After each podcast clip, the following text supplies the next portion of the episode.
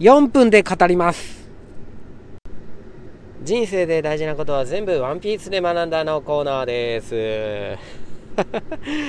えっと3次編を読んでます。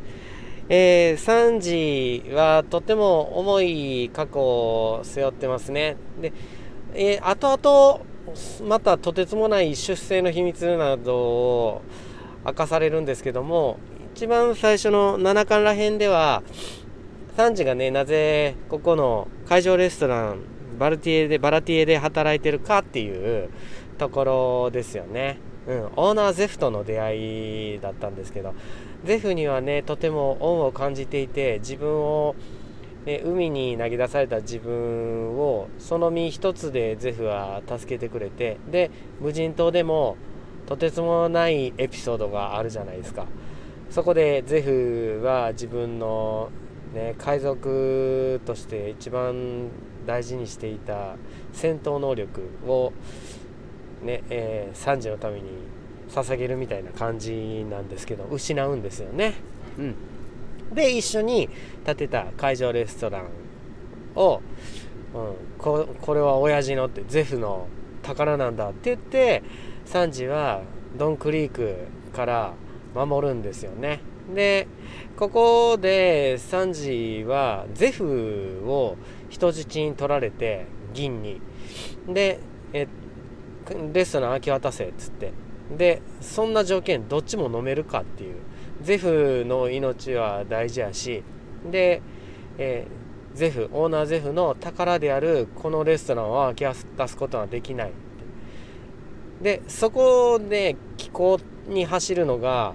あのルフィなんですよね、うん、今まで友達の宝大切な人の宝っていうのを守ってきたルフィ。そしてサンジもゼフの宝を守ろうとして自分の命を投げ出そうとしているんですけども、うん、殴られっぱなしになってね。でルフィはオーナーゼフの宝ってずっと言われてるその会場レストランを潰しにかかります。何すんねんってサンジは止めるんですけども、うん、うん、これはゼフっていうかあのオーナーの宝なんやぞっつってでそのためにお前は死ぬんかってルフィは言うんですよね、うん、でルフィの本心がここで明かされます。死ぬことは恩返しじゃねえぞ。そんなつもりで助けてくれたんじゃねえ。生かしてもらって死ぬなんて弱えやつのやることだって言ってね、うん、ルフィは自分の経験と重ねるんですよね、うん、シャンクスですよね。その左腕をシャンクスはルフィのために失ったっていう。もうなんかここ泣けてくるっていうか、うん、であの写真にもある通りゼフは笑ってるんですよね、うん、そのルフィのやったことに対して、うん、宝よりもやっぱり大事なことがあるっていう、うん、やっぱ命生きることっていう助けてもらった命を守ることっていうのは本当大事やなって。自分の仕事とかでもそうなんですよね。